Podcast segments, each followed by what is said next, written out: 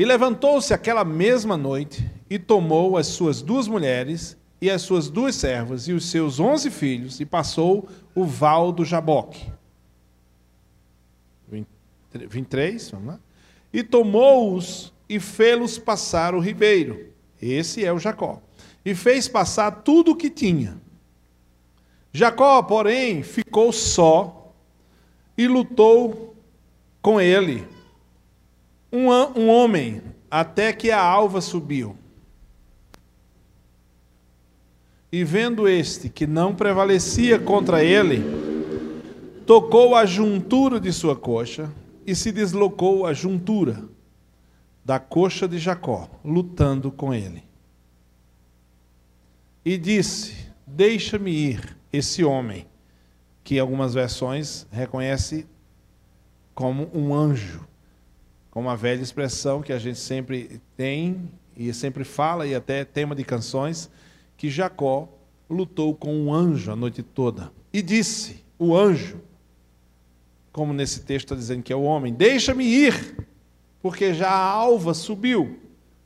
Porém, ele disse: Jacó, não te deixarei ir, se não me abençoares. E disse-lhe: Qual o teu nome? O anjo perguntou a Jacó. E ele disse: Jacó. 28. Então disse o anjo: Não se chamará mais o teu nome Jacó, mas Israel, pois como príncipe lutaste com Deus e com os homens e prevaleceste. Somente até aí. Queridos, eu falei um pouco do contexto para a gente saber, porque o texto ele é muito longo, é muito, muito vasto. E eu separei esse, cortando um pedaço do texto, mas esse é o momento em que Jacó fica sozinho no vale do Jaboque, ou no val do Jaboque, e encontra um anjo. E talvez essa luta que ele tem com o anjo seja a luta que ele tem com a sua crise. Não estou querendo dizer que o nome da crise é anjo e que o nome do anjo é crise. Não estou dizendo isso. Eu estou dizendo que esse encontro representa, talvez, para nós, uma madrugada que a gente passou sem dormir. Uma luta de ansiedade, de preocupação que você passou ou tem passado. Isso tem sido muito denso para você, para a sua casa, para a sua família, algo que está amargurando a sua alma e que está pesando e se arrastando nas suas entranhas dia após dia. Essa luta de Jacó com o anjo diz que ele só diz isso, lutou com um anjo. Como é que se luta com um anjo? Eu não tenho nenhuma dúvida que essa luta não é uma luta de espada, um anjo lutando com Jacó. Não. É uma luta que a Bíblia não deixa muito claro. Só diz que ele lutou. E foi uma madrugada inteira. Um homem não consegue lutar com um anjo e prevalecer. Mas essa eu entendo que é uma metáfora.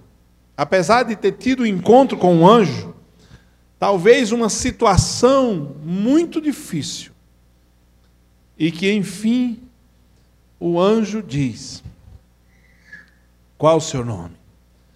Uma coisa interessante que no próprio texto você vê, que no começo diz que ele lutou com um homem, nós sabemos que algumas versões dizem que é um anjo, e no final, quando o anjo diz, você lutou com Deus. Olha só lutou com um homem, lutou com um anjo, lutou com Deus.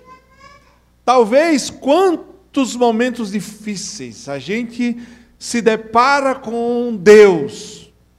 Não sei, queridos, deixa eu dizer uma coisa: Deus é um só. Robson já disse hoje na ministração. Só há um Deus.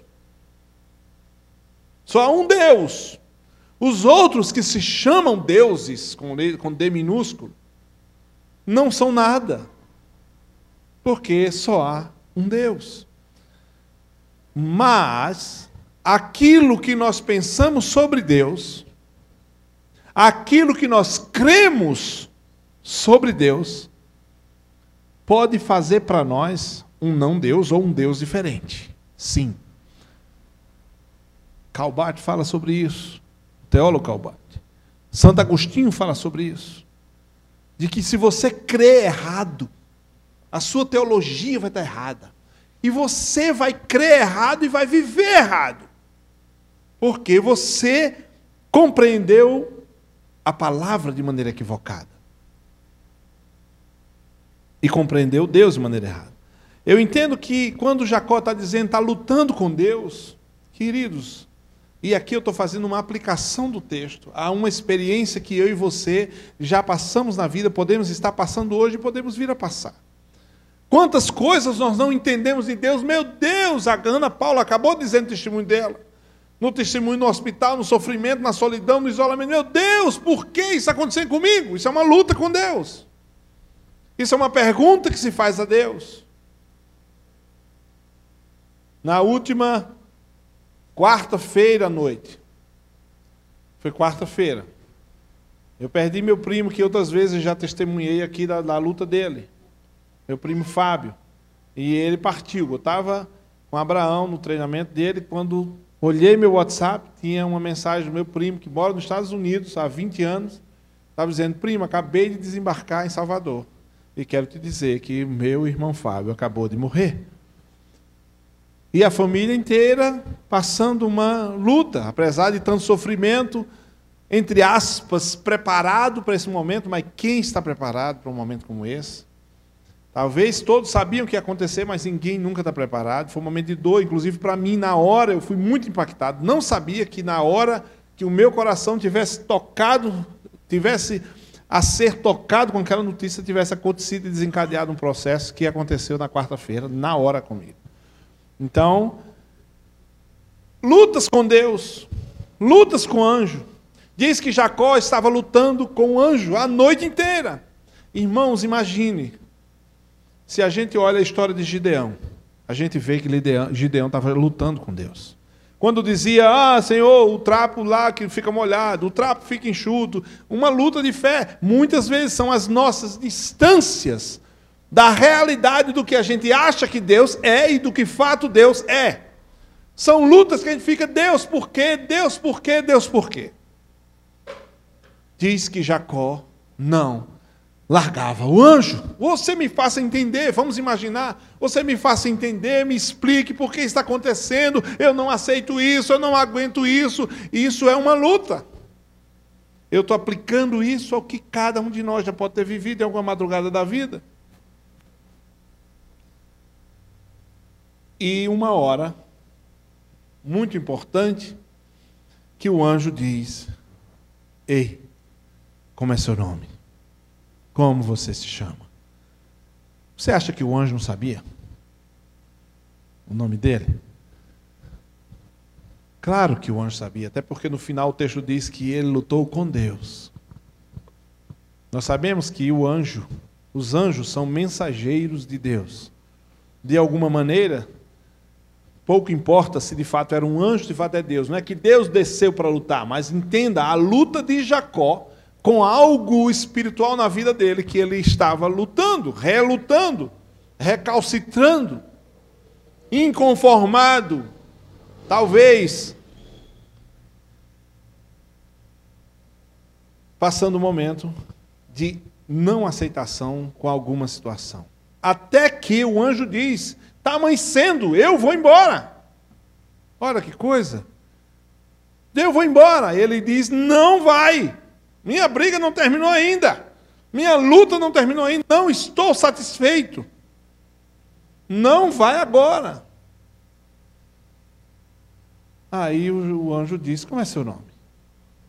Queridos, isso, essa, essa pergunta é muito forte. Eu não tenho nenhuma dúvida não tenho nenhuma dúvida que os nomes das pessoas influenciam na vida delas. Os terapeutas, psicólogos dizem que a música melhor que alguém pode ouvir é o seu próprio nome pronunciado. Quando alguém fala o seu nome, é a música mais perfeita que alguém gosta de ouvir, quando o seu nome é falado. O nosso nome tem significado. Nós precisamos entender que quando você tiver dar um nome ao filho, entenda que você está, sim, falando o resto da vida uma palavra sobre a vida do seu filho. Se não tiver significado, não bota o nome do menino jarro, cadeira, outra coisa. Mas se tem um significado, entenda que você está jogando um significado em cima do seu filho a vida inteira. Se não tem significado, por que colocar um nome? Nomes têm significado e influenciam a vida das pessoas. Quando o anjo pergunta qual o seu nome, o anjo quis que ele mesmo entrasse na vida dele, fizesse uma introspecção, como alguém já disse. Coloca a mão por dentro de você, ele puxa pelo dedão do pé e te vira pelo avesso. Essa pergunta que o anjo fez a Jacó era para que ele mesmo se confrontasse com, com quem ele achava que ele era. Por isso, queridos, deixa eu dizer uma coisa e apontar para o fim na nossa mensagem hoje, bem objetiva.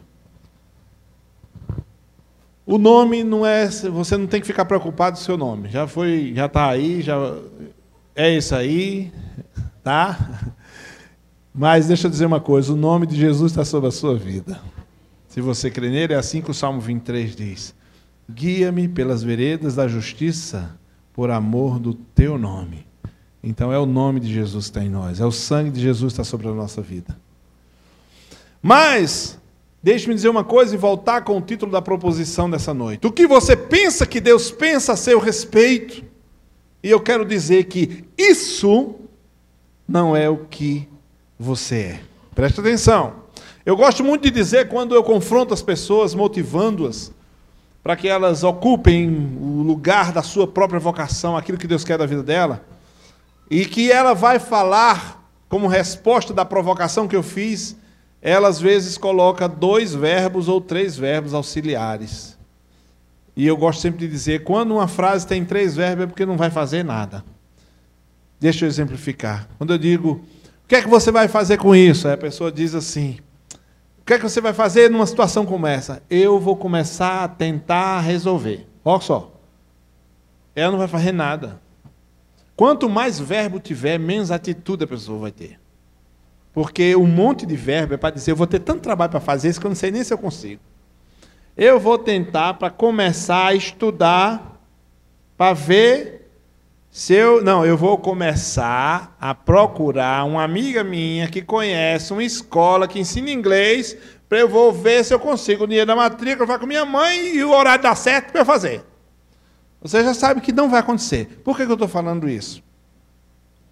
Parece que não tem nada a ver, mas o que eu quero dizer é o seguinte: o que você pensa que Deus pensa é totalmente diferente do que de fato Deus pensa. Entendeu? Porque são duas pessoas, até de fato a verdade. E claro, nós temos o texto de Jeremias 29, 11, que diz: Eu é que sei que pensamentos tenho a vosso respeito. Eu é que sei. Queridos, deixa eu dizer uma coisa. O que você pensa, isso é sério. O que, não tem nada de brincadeira aqui, claro. O que você pensa que Deus pensa, é a sua fé. Por isso que eu falei. No que Deus é e no que você acha que Deus é. O que você pensa que Deus pensa é uma coisa, e o que Deus pensa a seu respeito é outra coisa. Ou há pelo menos a probabilidade de ser muito discrepante. E, claro, nós não sondamos o conhecimento de Deus. Por isso, ter humildade diante de Deus também é, pelo menos, desconfiar que o que Deus tem para você é muito melhor do que você espera. Sempre na palavra de Deus ele diz: não é só isso, cantamos a música aqui hoje. Ele é infinitamente mais do que pedimos ou pensamos. Eu não tenho dúvida que por vezes nós achamos muito pouco de Deus, fazemos muito pouco de Deus, esperamos sim muito pouco de Deus. Porque o Deus que nós cremos é muito pouco para o que ele é. Sim, irmãos. Deixa eu dizer, repetir isso aqui. Eu vim para aqui hoje à noite dizer isso. O que você pensa que Deus pensa a seu respeito é a sua fé. É o que você crê, é a sua crença. E deixa eu tomar liberdade de dizer, é o que você é. Melhor, é como você está. é como você está. O que você pensa que Deus pensa é como você está. O que Deus pensa é o que você é. Vou repetir. O que você pensa que Deus pensa é como você está aqui na minha frente me ouvindo. Porque as suas atitudes, as suas reações, é, eu acho que Deus acha isso de mim. Eu, irmão, é isso que está funcionando a tua vida. E a gente só vai até onde a nossa fé vai. Você só tem força. Quando Ana Paula, no hospital, entendeu que ela não ia partir porque Deus tinha sinalizado a ela, ela teve uma outra força. Ah, não vou, eu vou sair daqui, glória a Deus, estou entendendo de Deus isso. Aquilo gerou nela, inclusive nas suas sinapses cerebrais, no seu cérebro, nos seus neurônios, algo começa a acontecer, estou arrepiado. Quando você crê diferente, meu irmão, quando você crê que Deus pensa algo melhor de você, a sua vida fica maior. Mas você só vai até onde a sua fé vai. o que você pensa que Deus pensa a seu respeito é como você está aí agora. Mas deixa eu dizer uma coisa: o que Deus pensa de você é o que de fato você é. O que Deus pensa e espera de você e de mim é o que de fato nós seremos, porque isso é o que Ele espera de nós e o que Ele fará de nós e em nós, para a glória dele mesmo. Deus tem planos e propósitos. Deus escreveu coisas na nossa vida. Mas eu imagino, eu imagino, como um pai tem expectativas. Eu estava agora, mais cedo, conversando com um amigo, e estávamos conversando. Ele tem uma filha, da idade da minha filha Hannah, nós estávamos partilhando os sonhos que nós temos para os nossos filhos. E é muito triste quando um pai tem um sonho frustrado. Não era o caso. Estou dizendo que nós estávamos sonhando para os nossos filhos.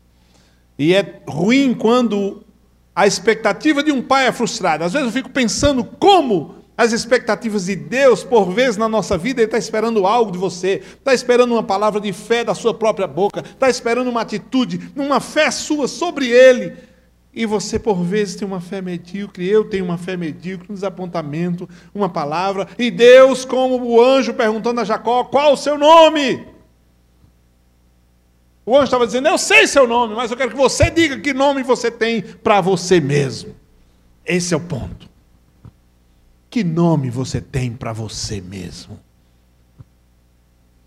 Jacó disse: Meu nome é Enrolão.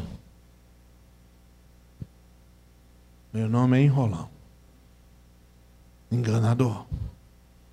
Veja, mesmo que foi há muito tempo atrás que ele tinha passado a perna no irmão, o nome que carimbava o peito dele era o que ele achava que ele era para Deus o enganador. Entende?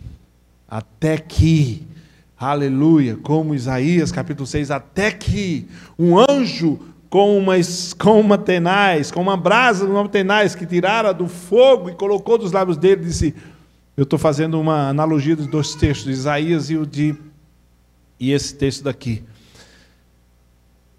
de Gênesis.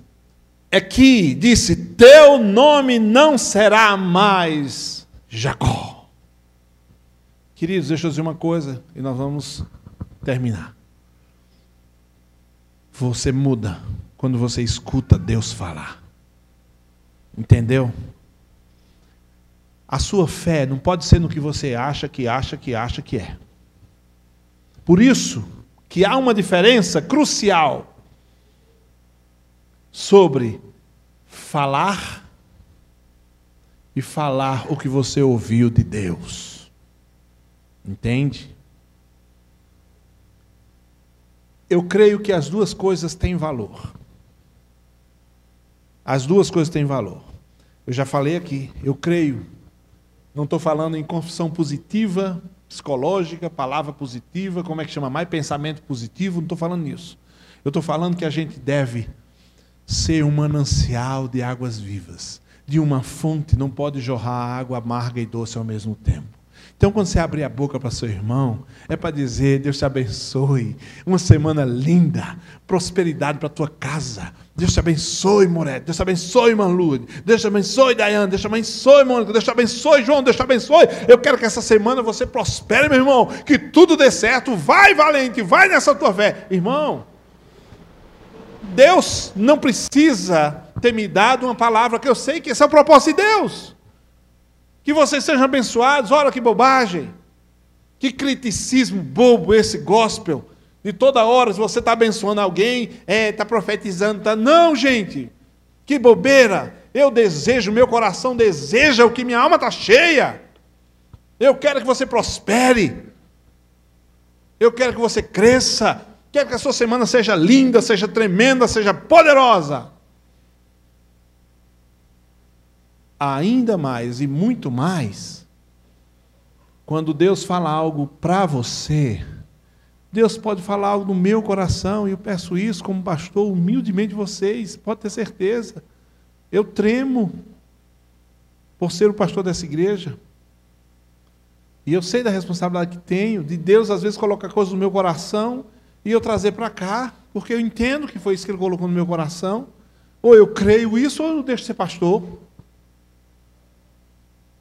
Mas quando Deus coloca algo também sobre você e te diz algo, dizendo: Ei, seu nome não é fraco, seu nome não é medíocre, seu nome não é resto, seu nome não é último da fila, seu nome não é esquecido, seu nome não é ninguém, seu nome não é acabou, não.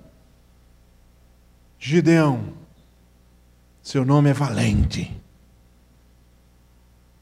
Abraão, seu nome é justo. Seu nome é meu amigo Abraão.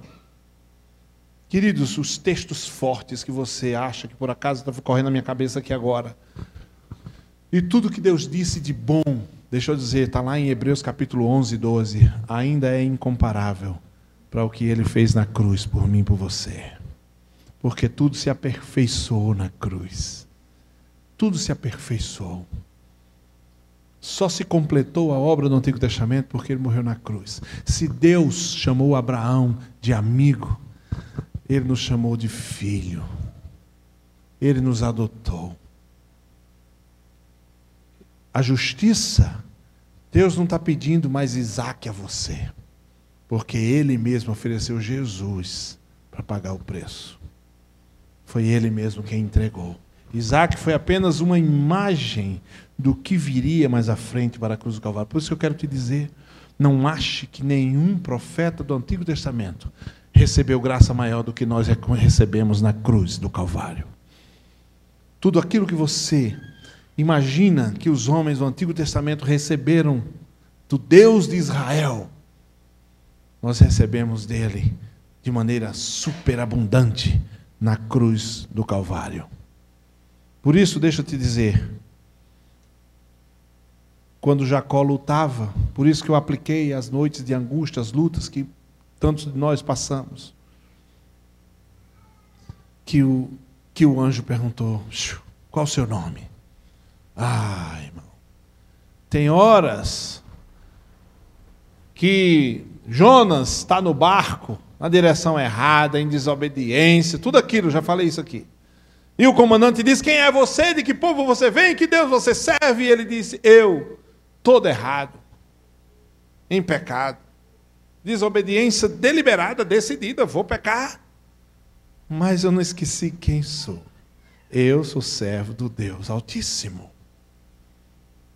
Irmãos, tenha cuidado Terminando, no que você pensa que Deus pensa a seu respeito.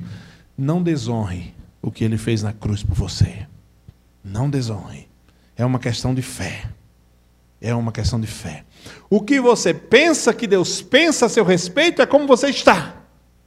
E deixa eu dizer, é como você vai ficar. Mas o que Deus pensa ao nosso respeito é o que nós somos o que nós somos e para onde nós estamos indo. Por isso pode haver uma divergência, Pode haver uma incoerência? Sim. Incoerências entre nós e Deus todo o tempo, por isso nós estamos aqui dizendo a oração do publicano: ó oh Deus, tem misericórdia de mim. Por isso que a obra do Espírito não acabou.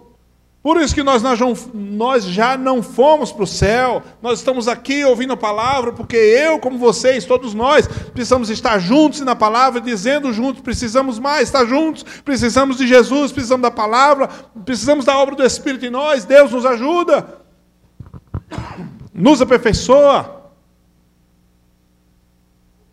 Por isso, nós buscamos a Deus, que a obra não está pronta. E por isso você veio aqui hoje. E eu quero que o Espírito de Deus complete essa obra. Se Ele me deu essa palavra para você, aí está ela. O que você pensa que Deus pensa a seu respeito, até hoje, é como você está. Mas o que Deus sabe a seu respeito e as promessas que Ele tem para mim, para você, é o que você será para a glória dEle. Por isso, perceba, por uma questão de fé, se você está pensando pouco de você, se você está se desdenhando, se você está se entregando, se você está se rendendo, e eu vou dizer uma coisa: isso não é difícil, não, isso é muito difícil. Tem momentos, Jeremias, que nós estamos amarrados pelo pé, jogados num poço de lama. E se não fosse a fé que Deus dá pelo seu Espírito, obrigado, a nós, mas isso é uma característica de todo servo de Deus, que por mais fundo que seja o poço, você vai fazer a volta e vai subir. Vai subir, Ana Paula. Já está subindo, louvado seja Deus. Pegue as flechas que Deus lhe der e lance longe. Coragem, Zorobabel, coragem, todo o povo, coragem, filho de Celtiel. Coragem em trabalhar. Queridos, o poder de fazer a coisa certa não vem de nós. Conversando com o rapaz que estava trabalhando lá em casa. E ele, terça-feira, entregou a vida a Jesus. E ele disse: eu vou deixar de fazer um monte de coisa. Eu disse, amém. Mas deixa eu dizer uma coisa. Deus não vai te amar mais, porque você vai deixar. Você vai deixar. Mas deixa eu dizer uma coisa. O caminho não é você deixar para Deus te amar. O caminho é você saber que Ele já te ama. E por isso tu vai abandonar. E tu vai se apegar a Ele tu vai amar, você vai se relacionar com Ele, você vai ter intimidade com Ele, e você vai deixar de gostar de um monte de coisa que você gostava, e você vai amar a Deus, e você vai gostar de Deus, você vai andar com Deus. Queridos, nós precisamos entender que a nossa fé precisa estar certa, para nós termos a vida certa. A maneira que você crê em Deus, e a maneira que você olha para você, a maneira que você pensa que Deus pensa a seu respeito, é para onde você está indo. E o nome disso é fé, o nome disso é crença, é para lá que você está se dirigindo. Ai meu Deus, essa semana parece que eu estou vendo. Só a graça. Se falar isso ainda está bom, porque a graça resolve. A graça basta. Mas tenha cuidado. Terminando agora com quatro palavras que eu já falei outras vezes. A primeira delas é crer certo. Irmãos, crer não é achar, viu? Eu acho. Não. Crê aqui. Procura aqui. Crente sem palavra não vai andar. Não vai, não vai. Isso aqui não é zodíaco gospel. Isso aqui não é para tirar sorte. Isso aqui não é para ver o signo não. Isso aqui é a palavra de Deus, que diz o que você é para Ele. Por isso que eu estou dizendo, não menospreze a obra que Deus fez na cruz por você. Porque Deus amou o mundo de tal maneira, você pode dizer, porque Deus amou, eu posso dizer, Deus nos amou, Deus amou a mim, Deus amou você de tal maneira, que deu seu único filho. Para que, se você crer, você nunca mais vai perecer, mas você recebeu a vida eterna. Não menospreze isso. Deus deu o seu filho para depois desistir de você. Você acha que Deus deu o seu filho para depois estar fazendo a sua vida de qualquer coisa? Você acha que Deus deu o seu filho ao mundo, enviou o Espírito, a palavra, os profetas, Israel, a igreja, para depois estar dizendo: É, Robson, vai vivendo aí, meu filho, todo jeito. Vai, Ítalo, levando aí com uma vida. É, vai levando. Não aceite isso. Eu entendo que nós agredimos a cruz de Cristo. E o que ele fez na cruz, quando a gente acha que a nossa vida é uma vidinha para ser vivida a toque de caixa. Vai empurrando aí, vai empurrando para ver se dá certo. Um dia dá, né? Quem sabe? Não, é hoje. Porque ele já fez na cruz por você. Creia certo. E crer certo é saber o que a palavra diz a seu respeito. É crer com todas as forças. Deixa eu dizer uma coisa. Essa palavra aqui, que 2 Reis 13 fala. Eu já preguei sobre esse texto aqui. Outro dia posso voltar a, a, a falar sobre ele que as flechas que Deus deu precisam ser atiradas firmes, fortes e longe. As flechas que Deus dá a você, para a sua vida, do que você é.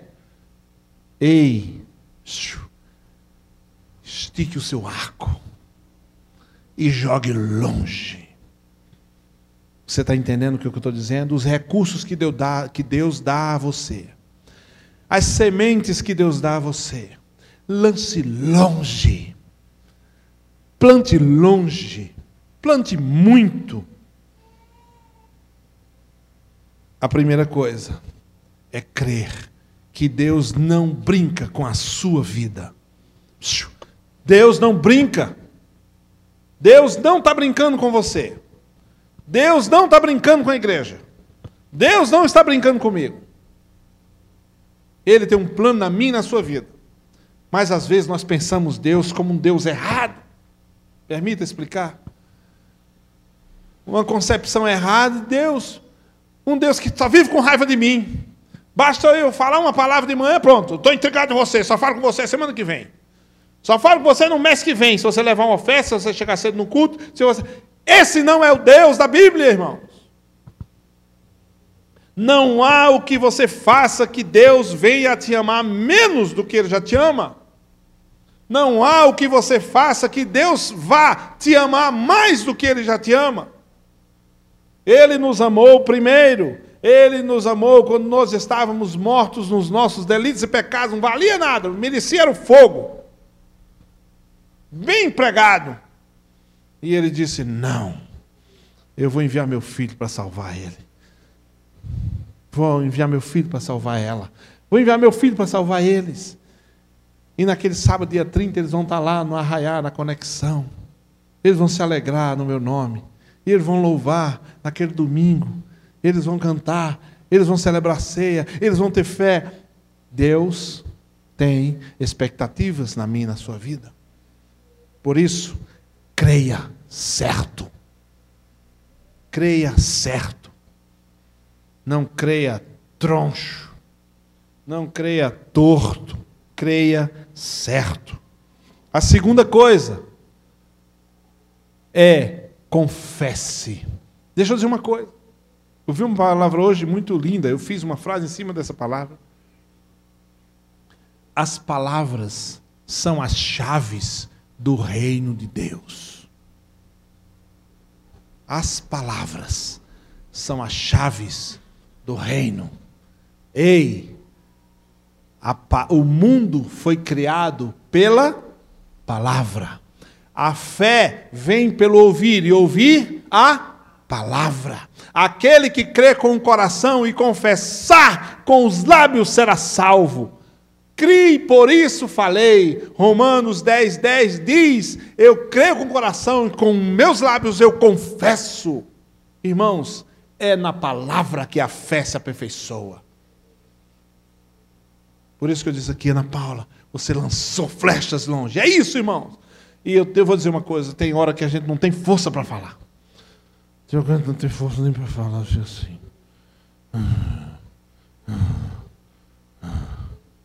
Luta, angústia, prova, tudo no mundo. Mas Deus vai dar graça para você falar uma palavra de cada vez, uma frase de cada vez. Você vai abrir sua boca e vai dizer: Deus é mais. Olha como é fácil essa. Depois você vai dizer: Tudo posso naquele que me fortalece. Vai dizer: A tua graça me basta. Vai dizer: Benditos que confiam no Senhor. O Senhor é meu refúgio. Socorro bem presente na hora da angústia. Eu sei que o Senhor Deus é o meu escudo e broquel. Eu sei que o Senhor está a nossa. Ih, irmão. Deixa eu dizer uma coisa: quando você confessa. Eu acho bonito, fico pedindo para os meninos soltar fumaça direto aqui, porque a luz do culto só fica bonita se tiver fumaça. E eu digo, aperta a fumaça aí, João, vai, Abraão. Fica bonito demais. Mas se eu dizer, há uma nuvem ao seu redor, esperando você falar. Outro dia nós falamos aqui, Deus está esperando você abrir a boca e falar algumas coisas. Porque no, na terra nós somos a igreja. Na terra nós somos a igreja do povo do Espírito que lê a palavra e abre a boca e fala a palavra. Por isso, quando você crê, abra a boca e confesse. Deixa eu dizer, quando isso é cientificamente fácil e provado, e provado. Quando você fala a sua fé, as células do seu corpo reagem a ela. Sabia disso? Os seus neurônios são alterados quando você fala uma coisa que os seus próprios ouvidos escutam, as suas entranhas, quando a sua alma fala algo dizendo, eu vou conseguir. O que, é que você acha que acontece com você? Ao contrário, se você disser, eita, não vai dar mais não. O que é que você acha que acontece com o teu cérebro, com o teu sistema cognitivo, quando você diz, não vou conseguir. O que, você acha que aconteceu agora mesmo, quando você falou isso? Quando você fala isso? É que você não consegue mesmo. Você acabou de etiquetar. Produto estragado, vencido, validade expirada. Acabou. Você sela a sua fé com o que você fala, porque as palavras são as chaves do reino. O reino é todo palavra, palavra, palavra, palavra. A fé se consuma e se realiza no que você professa.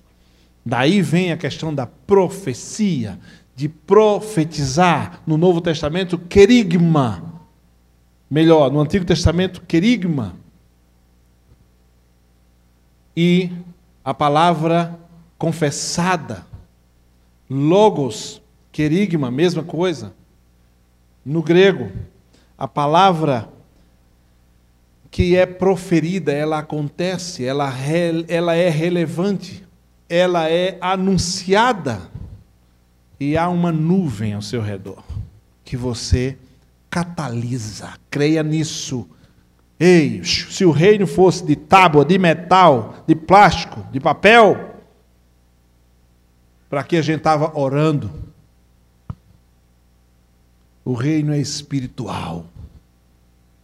O reino é espiritual. Por isso, creia, abra a boca e fale. Filho, eu te abençoo. Você é uma bênção. Você vai conseguir. Você vai vencer. Você é mais que vencedor. Você é vitorioso. Vai em nome de Jesus e traz a vitória em nome de Jesus. Vai e consegue. Vai, Gideão. Vai, meu valente. Vai. Irmãos, quando você fala, alguma coisa acontece. Por isso, cuidado com o que você fala. Sim, eu creio nisso. O reino de Deus é um reino de palavras. O reino de palavra. E ele se consolida na nossa fé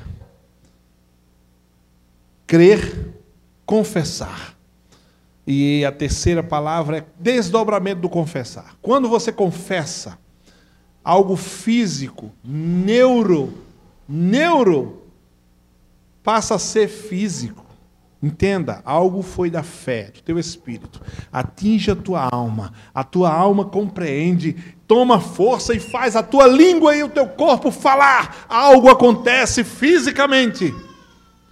Quando você diz, eu vou conseguir, o que, é que você acha que acontece dentro de você? Com as batidas do seu coração. Por isso, abra sua boca e viva tudo que Deus tem para você. A terceira palavra é agir. Agir. Por isso, queridos, essa palavra entre crer, confessar e agir, ela é consequente, ela é direta, é um desdobramento. Por isso, nem precisa. Claro que é bom você agir como testemunho do que da sua fé. Por isso a palavra em Tiago diz que a gente precisa mostrar a nossa fé por nossas obras. Pelas minhas obras se mostrarei a minha fé. Mas é natural, se a fé, quando diz a fé sem obras é morta, está dizendo que a fé que não gera comportamento, ela nunca foi fé. Por isso ela é morta. Não é fé. Foi uma, uma, uma bobagem que foi falada aí. Mas quando ela é fé, ela é pronunciada e ela gera comportamento, ela gera compromisso, ela gera atitude, ela acontece, ela vive, ela vive e ela tem, toma vida. Por isso, crer, confessar e se desdobrar em atitude. E depois disso, eu diria a você: creia certo, fale certo, haja certo e persevere. Persevere. A perseverança só existe naqueles que estão vendo alguma coisa no futuro. Por isso, tudo isso é da fé. Queridos, o desistir é algo muito humano. Deixa eu dizer, se você desistir hoje, essa semana, eu não quero que você desista, só desista do que Deus não tem para você. E você está inventando coisas, aí está certo. Mas o que Deus te disse, Ele vai realizar. Porque às vezes a gente quer dizer coisa a Deus. Então, mas o que Deus disse a você, creia, tenha fé, tome atitude. Deus, eu creio. O Senhor diz que Ele nos, falar, nos fará querer algumas coisas. Ele é quem opera em nós o querer. Ele opera em nós querer. Entenda o que a palavra diz, Filipenses 2,13. Deus opera em nós querer. Então, diga a Deus, quando você acordar de manhã, diga: Espírito Santo, me faz querer o que o Senhor quer. Me faz querer o teu querer. João 15, 7. Se vós tiverdes em mim, as minhas palavras estiverem em vós, pedireis o que quiseres e vos será feito. Porque você está querendo o que Deus quer. Por isso, queridos, nessa hora, qual o seu nome, Jacó? O que é que você pensa que Deus pensa a seu respeito? Isso é a chave. É a chave. Não creia errado. Não creia errado. Se você crê errado, você vai ter uma vida errada. Quando um dia desse, eu passei e vi um rapaz na calçada, embriagado, sujo, fedido, eu disse: Meu Deus, roubaram dele a capacidade de saber o que Deus tinha para a vida dele. Por isso ele está ali. Por isso o Evangelho é uma boa notícia. A palavra Evangelho significa boa notícia. É o Espírito Santo de Deus, através da boca de um evangelista, ir lá e dizer: não é isso que Deus tem para você, você é outro, levanta daí, sai daí, levanta, Deus tem um plano na tua vida, e você vai estar profetizando. Foi o Espírito que disse? Sim! É o Evangelho que diz: levanta e Deus vai fazer um milagre na tua vida. Precisa um anjo vir para dizer isso? Deus já botou você na terra para fazer isso? Tenha coragem, tenha ousadia. Diga: Deus tem um plano diferente na sua vida. Saia desse buraco. Saia dessa vida, deixe isso. E você leva alguém a crer pela sua palavra. E pela palavra que você sabe que diz isso. Por isso, abençoe, abra sua boca, creia certo, fale certo. E o que você pensa que Deus pensa a seu respeito, seja o que Deus pensa a seu respeito. Vou repetir para terminar, e essa será a conclusão. O que você pensa que Deus pensa a seu respeito, que seja o que de fato Deus pensa a seu respeito. Preste atenção ao que Deus pensa a seu respeito. E confronte com o que você pensa que Deus pensa a seu respeito. Feche seus olhos. Pai, em nome de Jesus, obrigado pela tua palavra. Espírito Santo de Deus, faz a obra que caixa de som não pode fazer. Pastor não pode fazer, mas o teu Espírito que faz. Ó Deus, em nome de Jesus, obrigado por essa igreja, obrigado pela conexão. Obrigado pela tua palavra, ela é maravilhosa. Obrigado, Espírito Santo. Obrigado, Pai, pela obra que o Senhor continua fazendo na nossa vida. Obrigado pela tua palavra, que é poderosa, mais afiada que espada de dois gumes, que vai até a divisão da alma com o espírito. Abençoa meus irmãos, abençoa a minha vida, a vida de cada um de nós, e nos faz ver, crer, agir, confessar, falar o que o Senhor pensa de nós. Muito obrigado por esse culto, muito obrigado por esse encontro, por essa celebração. Nos abençoa, Pai, no nome de Jesus. E que o amor de Deus, nosso Pai, a graça salvadora do Senhor Jesus Cristo, seja conosco, com todo o povo de Deus. Seja com essa igreja, seja com você essa semana. Em toda a terra, na sua vizinhança, no seu trabalho, na universidade, na escola, nas reuniões que você terá, cada encontro que você terá, cada pessoa que você terá. Que assim seja. Amém, amém e amém. Deus te abençoe. Que semana incrível você vai ter. Que semana fantástica. Como vai acontecer coisa boa na sua casa? Como vai prosperar a sua família? Como você será abençoado. Como o Espírito Santo vai falar com você essa semana.